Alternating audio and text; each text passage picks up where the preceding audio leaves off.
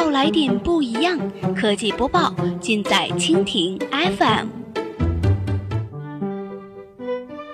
欢迎收听苹果播报，本节目由蜻蜓 FM 独家制作播出。收听更多内容，敬请收藏订阅本节目，或持续关注蜻蜓 FM 科技频道。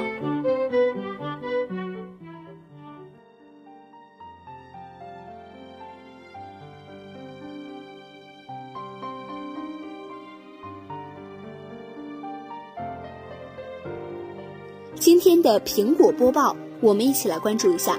日本熊本强震，苹果 iPhone 七出货或将延期。据外媒报道，九州熊本县连续两天发生强烈地震，索尼、瑞萨、三菱电机等日本 IDM 大厂位于灾区的晶圆厂都已经宣布停工，这可能将影响苹果 iPhone 七和新款 MacBook Air 的出货时间。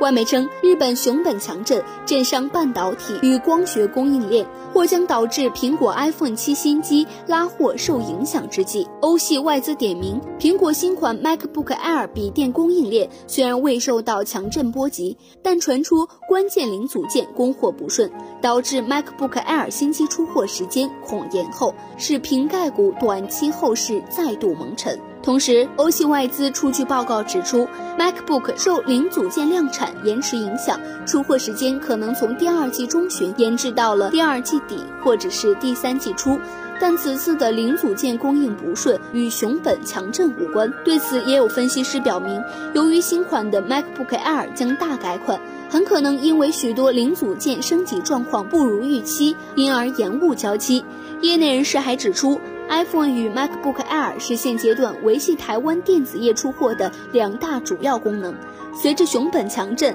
导致索尼供应苹果的 CMOS 感测元件 CIS 产能受创，迄今尚无法估计其影响。MacBook Air 也传出了零组件供应不顺，可能会导致延后出货的问题。